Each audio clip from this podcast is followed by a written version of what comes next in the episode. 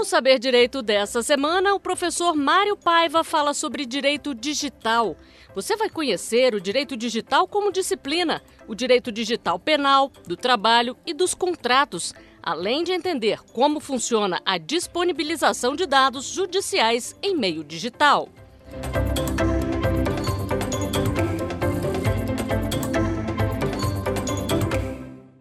Sejam bem-vindos ao Saber Direito.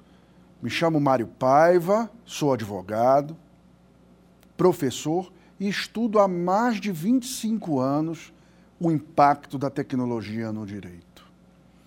Ao longo deste curso de Direito Digital, a qual seguimos para o fim, para a quinta aula, tivemos a oportunidade de mostrar às senhoras e os senhores o impacto da tecnologia no direito o rumo, a meu ver, que os profissionais do direito devem seguir para tentar minimizar os prejuízos ou os malefícios advindos da internet. Precisamos, urgentemente, aumentar os debates em relação a esse tema. Precisamos de maneira responsável, mudar o cenário jurídico atual. Através das quatro aulas anteriores, tentamos incutir, tentamos elevar o estudo do direito digital a um patamar que vise ou busque um ramo autônomo da ciência do direito. Acredito, tecnicamente, acredito piamente que o direito digital vai se tornar a profissão, vai se tornar o ramo do direito mais importante e mais necessário daqui para frente. Será, sem dúvida alguma, objeto da maior quantidade de eleições de cursos à disposição da, dos profissionais do direito. Precisamos intensificar os estudos como foram feitos neste curso de direito digital. Elencar o direito digital com as demais ramos do direito. E assim produzir normas, jurisprudência, inteligência, interpretações precisas e direcionadas à solução dos conflitos advindos das redes sociais, da internet e do mundo dos computadores. Precisamos, com isso, proliferar os estudos e intensificar de uma maneira que acompanhe o desenvolvimento social e o desenvolvimento da tecnologia. Não podemos, de maneira nenhuma, esperar, com base em principiologia e em procedimentos adequados ao mundo físico. Precisamos de soluções urgentes, precisamos de estudos, precisamos de um desenvolvimento específico para a solução dos problemas advindos do mundo digital. Para isso foi proposto nesse curso o desafio que eu coloco aos senhores e às senhoras, o desafio de pensar direito, de saber direito, de pensar fora da caixa e se utilizar dos seus conhecimentos para a busca de um novo padrão de direito, de um novo rumo para o direito. Como disse, respeito todos os colegas que fazem as vinculações e é muito necessário, por enquanto, realizar estudos tentando adequar os sistemas permanentes, os sistemas vigentes de direito, aos problemas advindos da internet. Mas não será a solução. A solução está em levarmos o conhecimento do direito às novas tecnologias e não pensarmos de forma retrógrada, tentando adequar posicionamentos específicos, posicionamentos de direito anteriores, para uma situação totalmente nova, advinda do mundo virtual. Para isso, temos que pensar, temos que desenvolver. E um dos temas que hoje é se transporta pela quinta aula de, do curso de Direito Digital é um tema extremamente sensível, um tema extremamente importante, um tema que leva à total perplexidade do ser humano nas tecnologias digitais. Um problema, talvez, a meu ver, um problema terrível, um problema que leva as pessoas a situações que muitas das vezes não conseguem ter solução. A questão dos dados judiciais são questões de suma importância na sociedade moderna. Os dados judiciais hoje ainda permanecem um desconhecido. Permanecem escalonados numa rede totalmente desenfreada. Numa rede que tem preconceitos, numa rede que destrói pessoas, numa rede que traz inúmeros problemas, porque a sociedade jurídica não observa os problemas advindos da internet pelos olhos desta lente, pelos olhos da lente digital. A partir do momento e com base neste curso de direito digital, temos a esperança de que você nos ajude a construir um novo mundo jurídico baseado em bases digitais e não baseado em bases físicas. Os dados judiciais são colocados à disposição de um sem número de pessoas no mundo inteiro, com poucas situações de proteção. Intimidade, privacidade, publicidade das decisões judiciais, mecanismos não apropriados para a solução da problemática dos dados. Nós vemos, e não foram poucos casos, que vieram a conhecimento público de pessoas que se enforcaram que tiveram a coragem de tirar suas vidas por terem suas fotos divulgadas em sites, em links na rede mundial de computadores. Pessoas que, sem qualquer autorização, divulgam fotos, os famosos nudes, em redes sociais.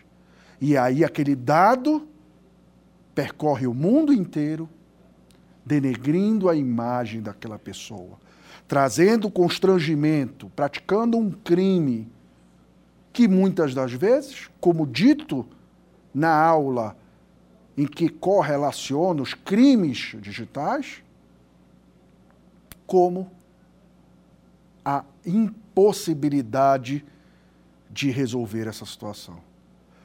Como disse nas aulas anteriores, a prevenção sempre é a melhor alternativa. A partir do momento que uma pessoa tira uma foto, que faz os famosos nudes,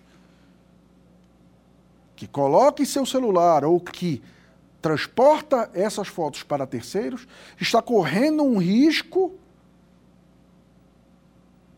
terrível de que essas fotos venham a circular no mundo inteiro.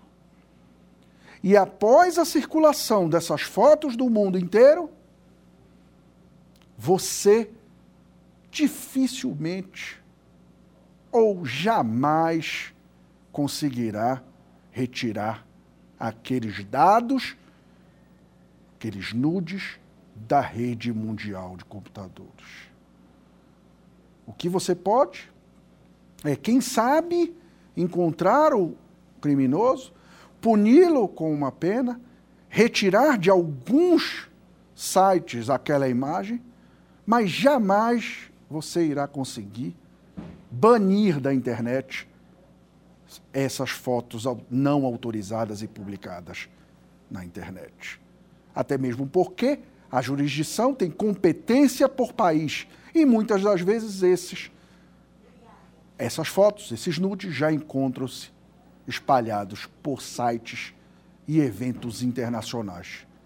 E por isso que vocês veem até mesmo figuras públicas com vídeos muito antigos que até hoje uma simples busca na internet é possível novamente reprisá-los, identificá-los e visualizá-los. Portanto, segue a situação terrível dos dados disponíveis na internet. E aí, uma demanda, uma situação que muitas das vezes, como desde o início do curso ventilamos, uma situação que causa transtornos terríveis a toda a sociedade. Hoje, os princípios da intimidade por exemplo, desde que a pessoa utilize a internet, são hoje princípios muito combalidos. Princípios que praticamente são renegados pela internet. Princípios que foram duramente conquistados por séculos de convenções internacionais, de constituições ocidentais e que hoje, para a internet, pura e simplesmente são relegados a praticamente nenhuma importância. Para combater essas terríveis, esses nefastos efeitos, temos que criar mecanismos jurídicos intelectuais para desenvolver sequências de direitos aptos a alcançar essas tecnologias e essas distorções e assintes graves na vida do ser humano. Sob pena de ainda vermos acontecer mais acontecimentos terríveis, como pessoas que tiram a própria vida por não mais aguentar a exposição exacerbada nas redes sociais. Por isso, essa, esse curso visa alcançar este objetivo. Alcançar o objetivo de estabelecer para as pessoas um marco no momento do estudo do direito. Esses dados pessoais, eles não se restringem a fotografias, não se restringem ao dia a dia. Eles também estão delimitados, estão expostos em órgãos públicos, em sites de transparência, e nos processos judiciais. Nos processos judiciais, como todos nós sabemos, existe, até mesmo para a validade das decisões judiciais, existe a necessidade de que as decisões sejam públicas. E por isso as decisões judiciais devem ser publicizadas. Até aí, conforme na base física, é possível a plenitude da publicação dessas decisões judiciais. Até mesmo para serem válidas. É preciso a publicação para constar a validade das decisões judiciais. Mas essa validade, essa publicidade, também tem gerado muitas situações desgastantes, apesar da intenção dos órgãos governamentais, essas situações colocam em risco o usuário, o jurisdicionado, colocam em risco as pessoas de bem.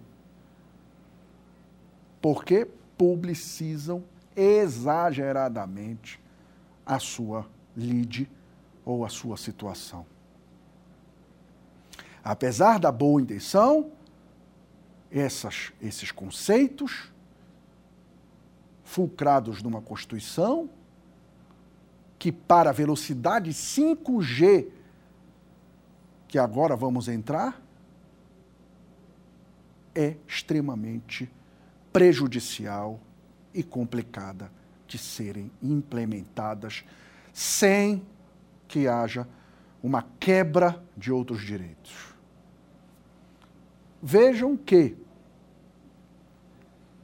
um dos exemplos que mais comento é o exemplo do Diário da Justiça Eletrônico. Antigamente, antigamente, aos poucos, há poucos anos atrás, nós, profissionais do direito, recebíamos o Diário de Justiça Eletrônico nas nossas casas. Nos nossos escritórios, nas repartições públicas. Naquele dia e naquela hora chegavam os diários físicos, eletrônicos, diários de justiça eletrônicos, e você recortava ou delimitava as suas ações, delimitava seus interesses e pronto. E aquela publicação, aquela divulgação, aquela situação era única, era naquele dia, e muitas das vezes tínhamos problemas em adquirir os jornais no passado. Jornais de outros dias que não aquele que nos interessava. Hoje, os processos judiciais, os despachos, os nomes das partes e tudo mais, salvo o segredo de justiça, e para cumprir um princípio constitucional, são divulgados 24 horas por dia, sete dias na semana e 365 dias ao ano. De forma irrestrita, de forma atemporal e de forma exposta e de forma gratuita. Portanto, aqueles que têm processos judiciais que não estejam em segredo de justiça, hoje podem ter seus, suas nuances, seus nomes e todos os mais ventilados no Diário de Justiça Eletrônico. Já há alguns anos é possível a verificação atemporal de todos os processos, nomes, o que foi debatido, dentre outros. O próprio processo jurídico eletrônico, sem dúvida nenhuma, uma das melhores evoluções de nosso sistema judicial? Sem dúvida alguma, uma tecnologia extremamente benéfica à sociedade, benéfica às partes, que têm acesso aos autos integrais, que não mais ficam na mão de pessoas desonestas, podem acessar o processo público judicial eletrônico. No entanto, e sem a conivência, obviamente, dos órgãos estatais, muitas pessoas se utilizam dessas informações para distribuir preconceitos. Aqueles dados judiciais no Diário de Justiça Eletrônico, nos processos no PJE, estão vinculados de forma que permitem a consulta pública de vários elementos, cumprindo um princípio constitucional, mas colocando as partes numa exposição jamais vista.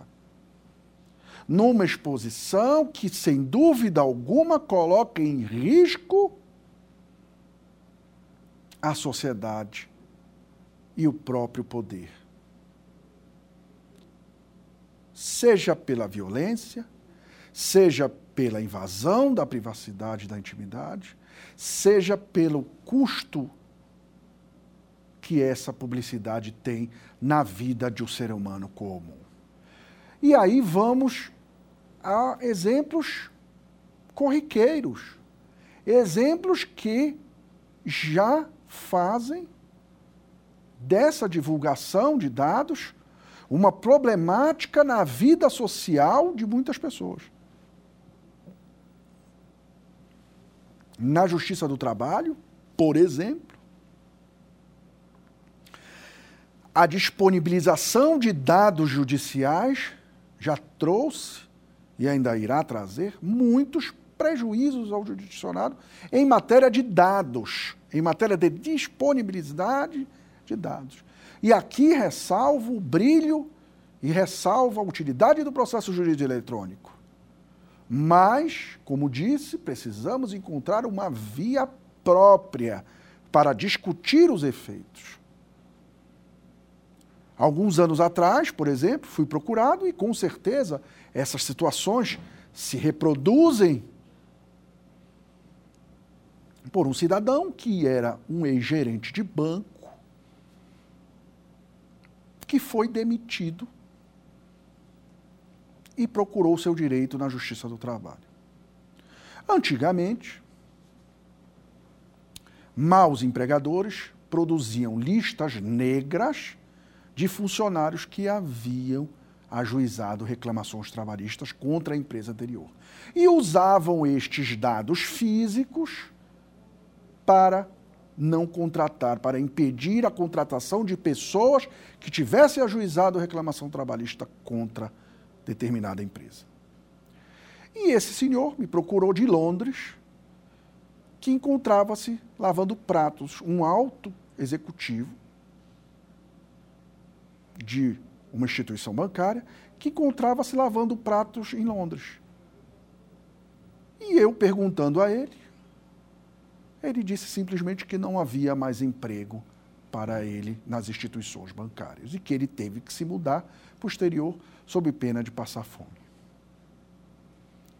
Por que ele fez isso? Porque existiam, à época, listras negras muito combatidas pelo Ministério Público do Trabalho, em que circulava o nome de pessoas que tinham reclamações trabalhistas e que, portanto, eram negados o acesso a um novo emprego, porque carregariam, teoricamente, um vício por terem ajuizado reclamações trabalhistas.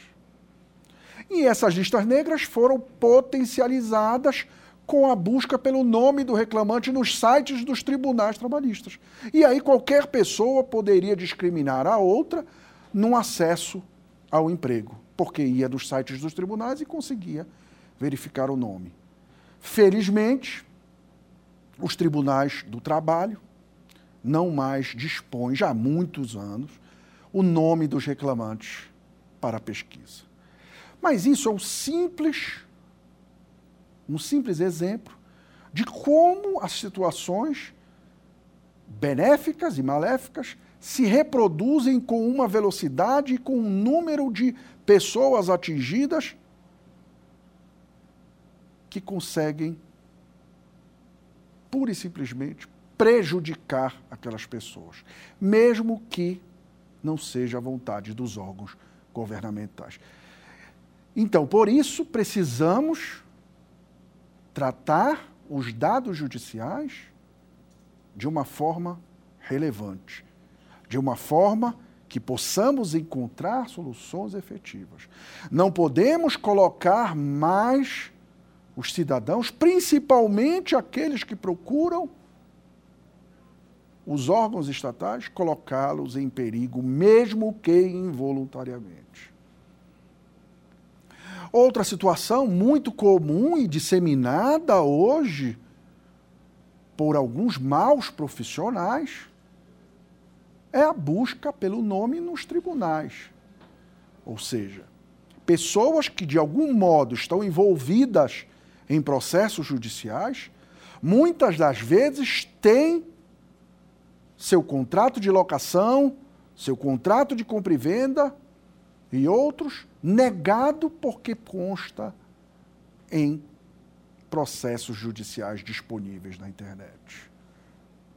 E esses casos vêm se proliferando e já tenho muitas pessoas que me buscaram a questão da responsabilidade por ver seus nomes vinculados.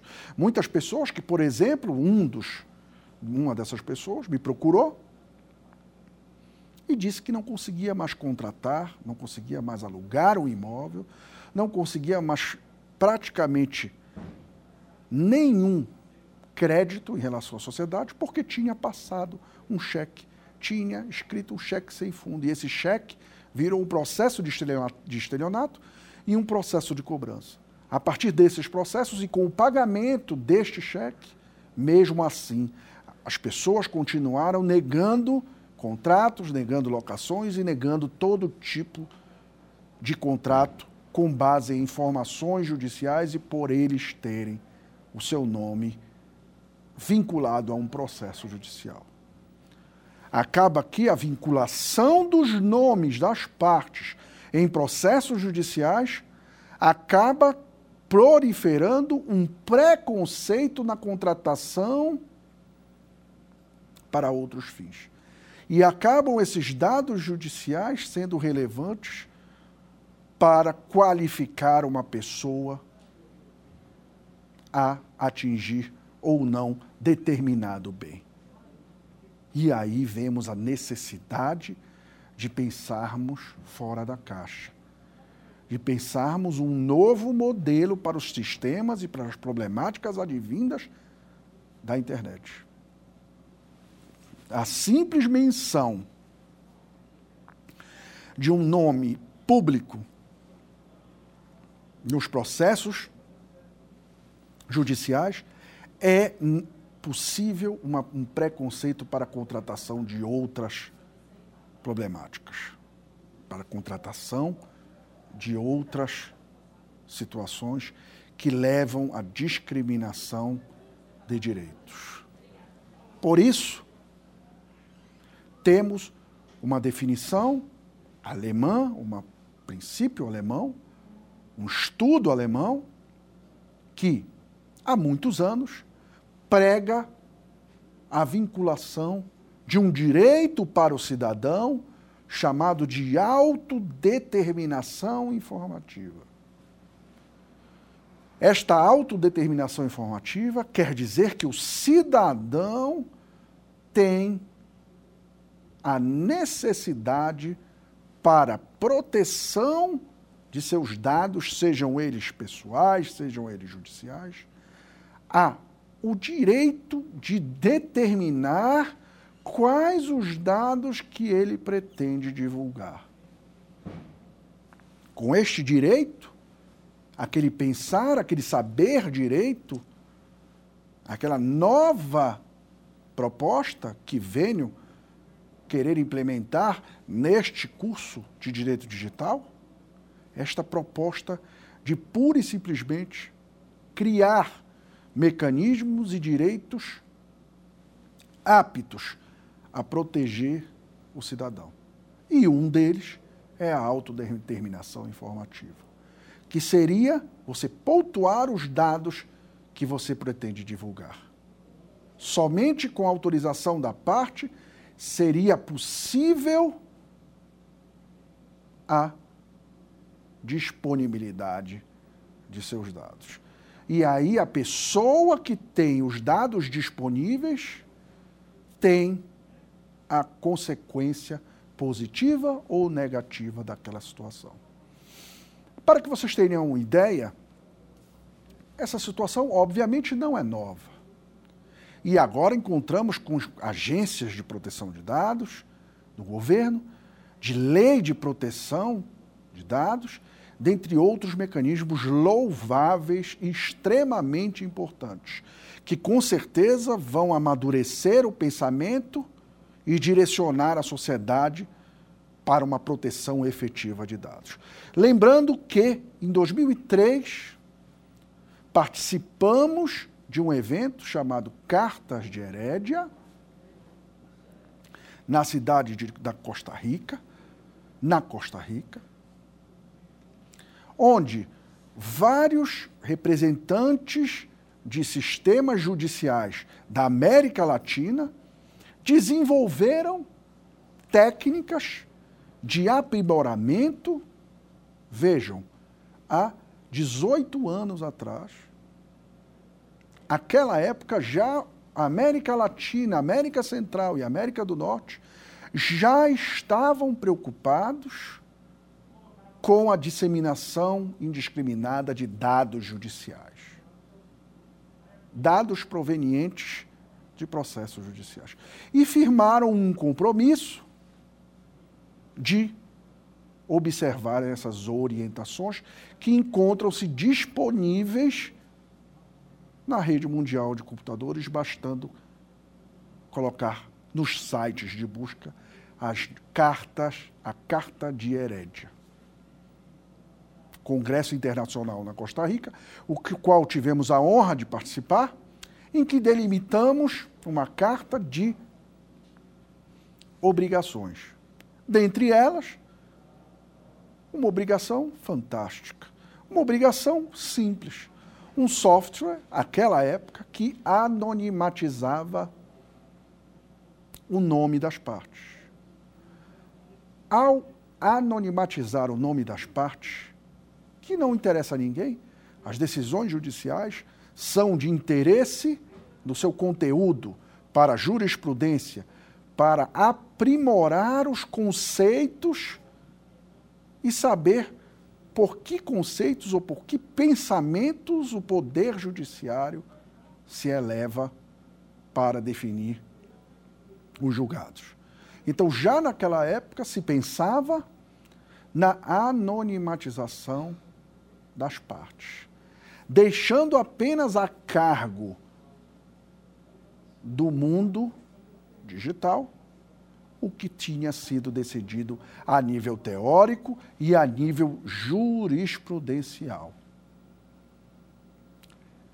Precisamos confrontar, no que diz respeito a dados, principalmente os judiciais, o conceito da publicidade. Não podemos permitir que essa publicidade exacerbada, propiciada pelos instrumentos tecnológicos à disposição do mundo possam causar preconceitos e problemas graves à população. Precisamos encontrar um meio-termo, precisamos encontrar características necessárias que possam relativizar esses direitos. A princípio, concordo na relativização desses direitos ou seja, tentar interpretá-los de forma mais branda, para proteger outros direitos considerados fundamentais. Precisamos encontrar elementos que equilibrem as partes, que equilibrem os direitos. Mas o real objetivo deste curso de Direito Digital, dessas cinco aulas, é encontrar mecanismos próprios e não utilizar mecanismos vigentes propícios e pensados e direcionados para os problemas de papel na base física. Precisamos encontrar princípios, precisamos encontrar molduras aptas para banir essas situações de menosprezo, essas situações de preconceitos advindos do mundo digital. Além disso, temos ainda vários dados sensíveis. Verificamos que existem vários dados publicados em processos judiciais, como contra-cheques, como doenças, matérias em que se discutem doenças que causam discriminações em discussões judiciais, envolvendo, por exemplo, o direito médico. A partir de então, precisamos encontrar fórmulas que anonimatizem essas situações. Formas que deem publicidade das decisões judiciais, mas protejam os jurisdicionados. Aqui não se busca nenhum tipo de crítica ou responsabilidade, se busca um efetivo pensamento que possa congregar uma atividade necessária e fundamental para a sociedade, mas que vise a proteção de dados, que hoje é muito bem representada pela Lei de Proteção Geral de Dados e pela agora Agência Nacional, que visam proteger os dados sensíveis com multas e outro mais.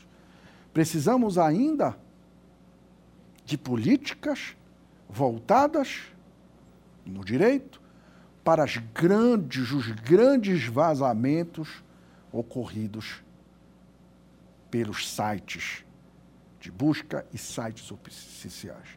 Precisamos alavancar o direito no sentido de não mais permitir que dados judiciais sejam vazados, que dados judiciais sejam inapropriadamente colocados à disposição de um sem número de pessoas que podem prejudicar de forma definitiva aqueles indivíduos. Precisamos de raciocínios, precisamos de elementos que visem impor multas, impor situações de alto poder de proibição e coibir todas essas práticas que visem a distribuição irrestrita de dados pessoais. Aqueles vazamentos, sejam vazamentos voluntários ou involuntários, merecem toda a reprovação social e jurídica relevante para um dano dessa magnitude coletiva. Não podemos mais pensar em punições brandas, em punições de pequena monta e individuais. Precisamos pensar e raciocinar as situações de forma coletiva, de forma como tem se apresentado decisões que visem coibir de forma punitiva esse tipo de vazamento. Porque esse tipo de vazamento de dados judiciais, a brincadeira, entre aspas, com os dados judiciais de terceiros, com os nossos dados judiciais, levam a consequências que muitas das vezes não podem ser contornadas com uma simples decisão judicial. Conforme nós falamos há pouco, muitos dos vazamentos, muitos das distribuições desses dados judiciais não podem e não são alcançadas pela rede de proteção estatal. E acabam percorrendo o mundo inteiro, acabam percorrendo situações de vulnerabilidade das pessoas, percorrendo caminhos fora do Brasil, caminhos onde a competência da jurisdição não alcança, e acabam trazendo novas problemáticas para aqueles que mais precisam e aqueles que têm seus dados vazados, inclusive, e muitas das vezes, para o exterior.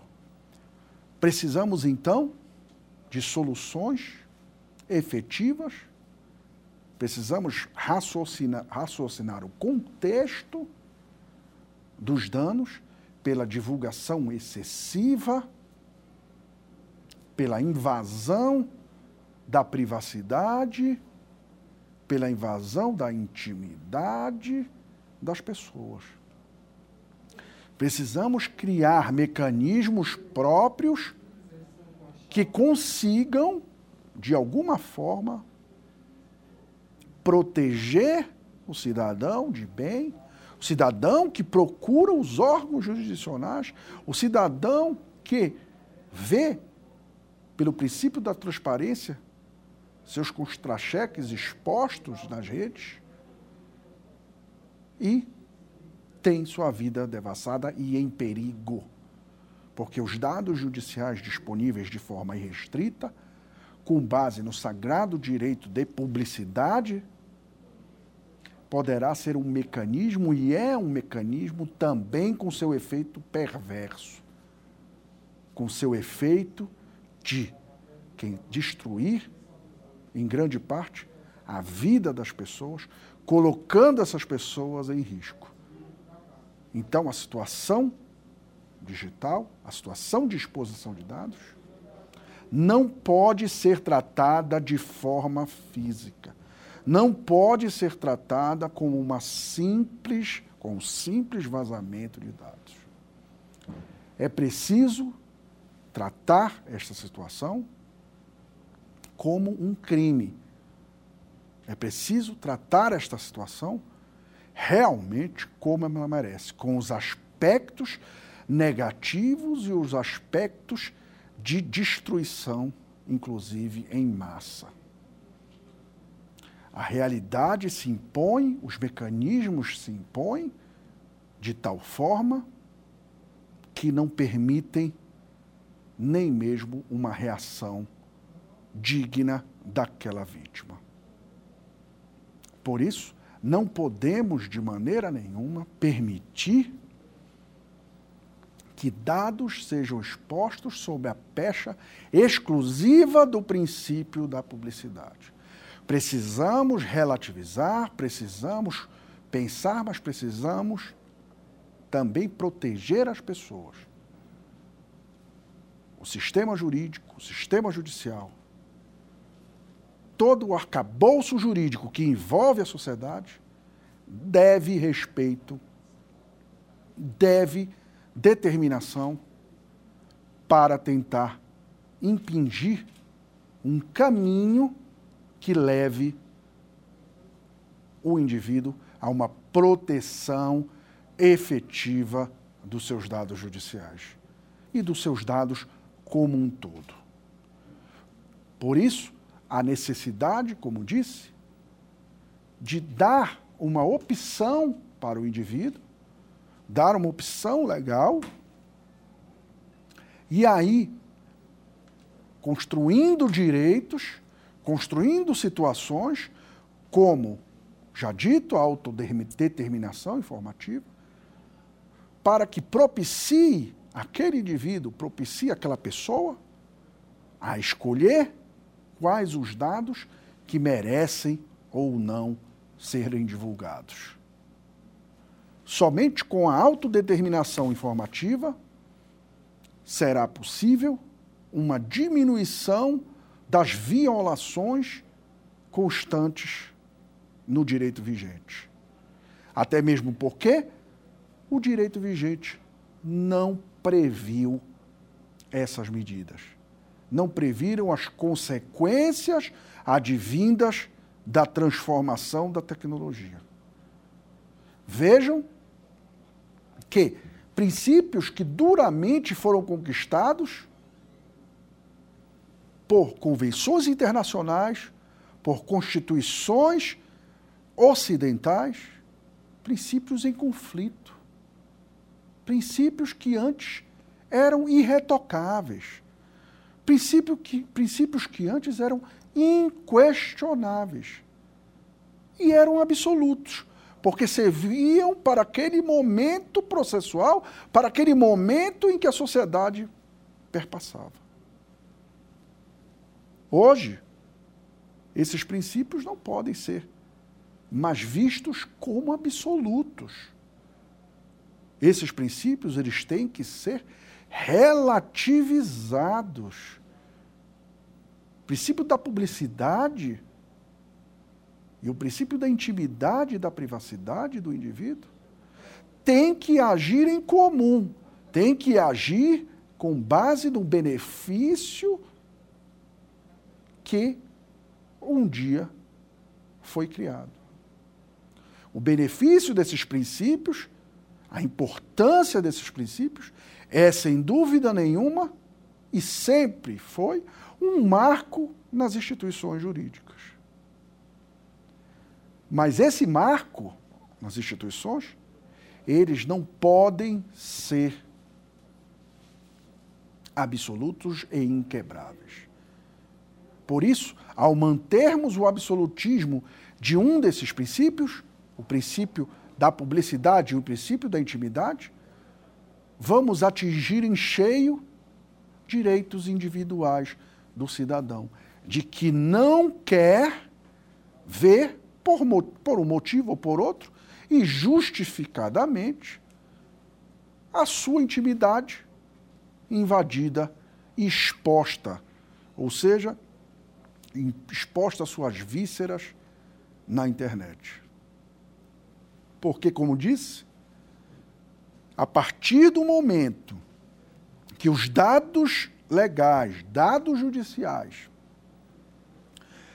e outras situações a nível de fotos não autorizadas, dentre outras situações, a partir do momento que esses dados são disponíveis na internet, a situação fica quase que irretratável. Porque a partir do momento que esses dados são divulgados, mesmo que ações judiciais, ações penais sejam interpostas contra a divulgação desses atos, mesmo com o poder jurisdicional, o poder judicial, utilize todo o seu poder para retirar aquelas fotos, para retirar aqueles dados judiciais do, da rede mundial de computadores, mesmo assim, e com certeza, não estarão suscetíveis de absoluta proteção. Porque esses dados já se encontram disponibilizados em várias outras redes, e muitas em redes internacionais, o qual o nosso poder não consegue atingir. E aí, sempre a questão e o conselho em relação à prevenção. Só que, em relação aos dados judiciais e dados oficiais, essa proteção fica restrita, porque não cabe ao indivíduo se opor à disponibilização desses dados. Então, ao não caber a disponibilização desses dados à preferência do indivíduo, o que acontece é que ele tem os dados involuntariamente postos à disposição e nas redes sociais, sem qualquer ingerência, expondo seus dados involuntariamente e colocando em risco a pessoa e a sua família. Portanto, é importante que os dados judiciais sejam tratados de forma relevante e sejam pensados no mal que podem ocasionar se não tiverem a devida proteção em relação à publicidade. Por isso, você que me acompanhou aqui durante todas essas aulas, e esta aula sobre dados judiciais, sobre a disponibilização de dados, eu quero ver agora você responder ao nosso primeiro quiz desta aula.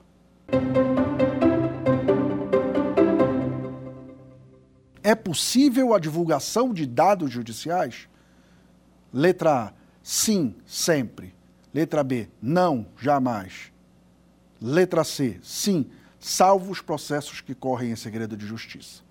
E D, apenas os dados sensíveis. Se você observou a aula, com certeza você sabe a resposta certa. A resposta certa é sim, salvo os processos que correm em segredo de justiça. Como nós abordamos, os processos judiciais, para serem válidos e as sentenças para obterem validade, elas precisam ser publicadas. É uma condição obrigatória para a validade das decisões judiciais.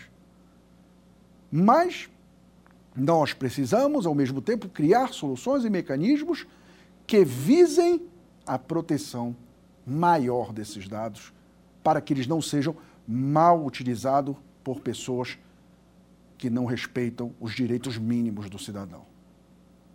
Se você acertou, parabéns. Vamos ao segundo quiz. O que são as regras de herédia? A. Lei. B. Portaria. C. Normas. D. Orientações.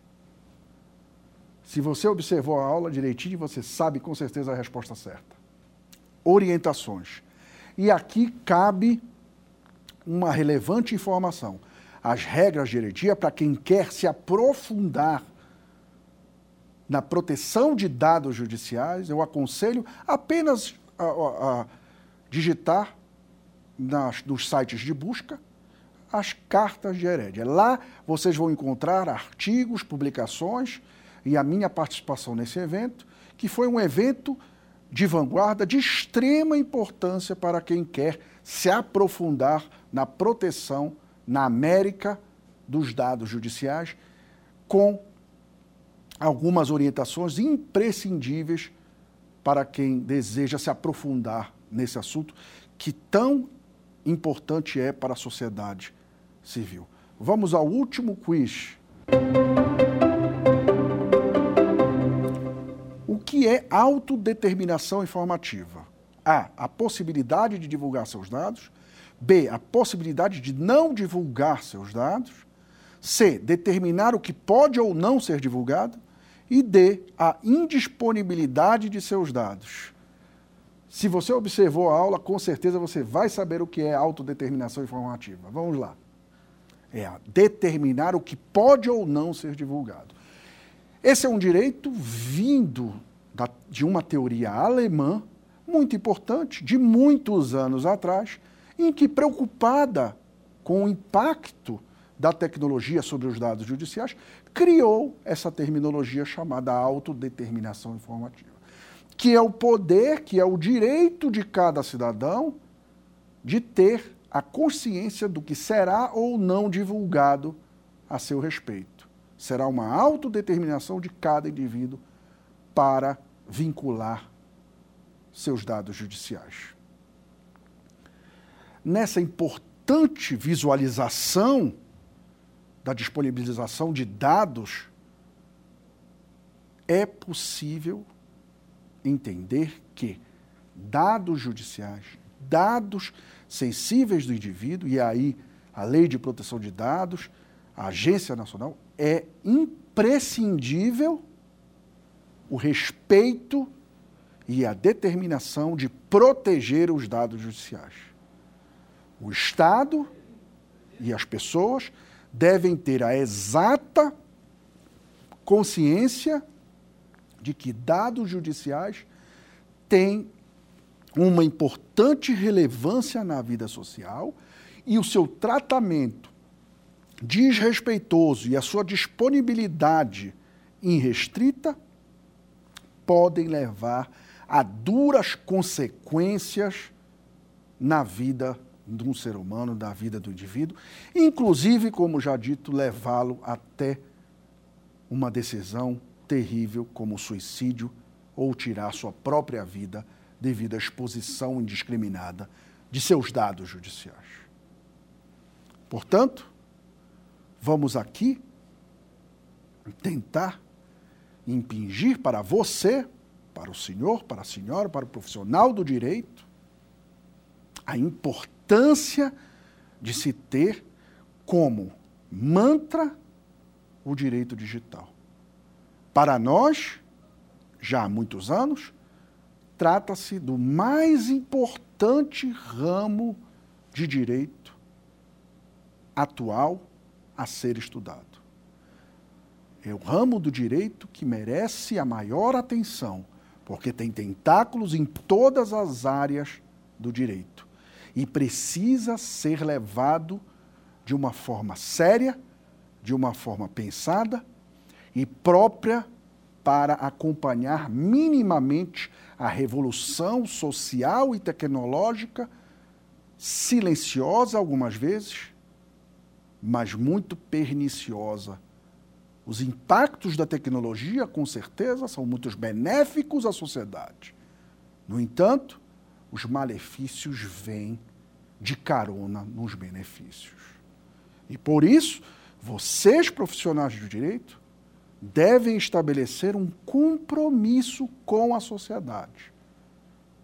O compromisso de levar a sério e de determinar que a ciência e o ramo autônomo do direito digital sejam elevados a um patamar principiológico, a um patamar que vislumbre novos horizontes que venham a efetivamente colocar em segurança os indivíduos e colocar soluções apropriadas ao impacto da tecnologia no direito.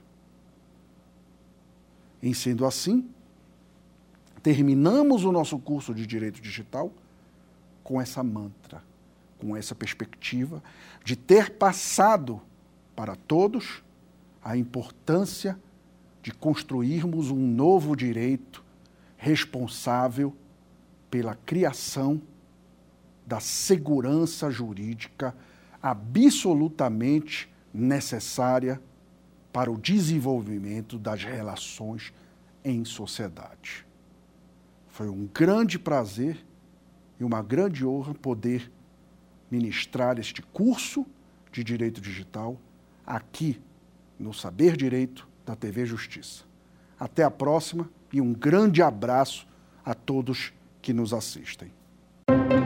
Quer dar uma sugestão de tema para os cursos do Saber Direito? Então mande um e-mail para saberdireito@stf.jus.br ou entre em contato pelo nosso WhatsApp. O número é esse que aparece na sua tela.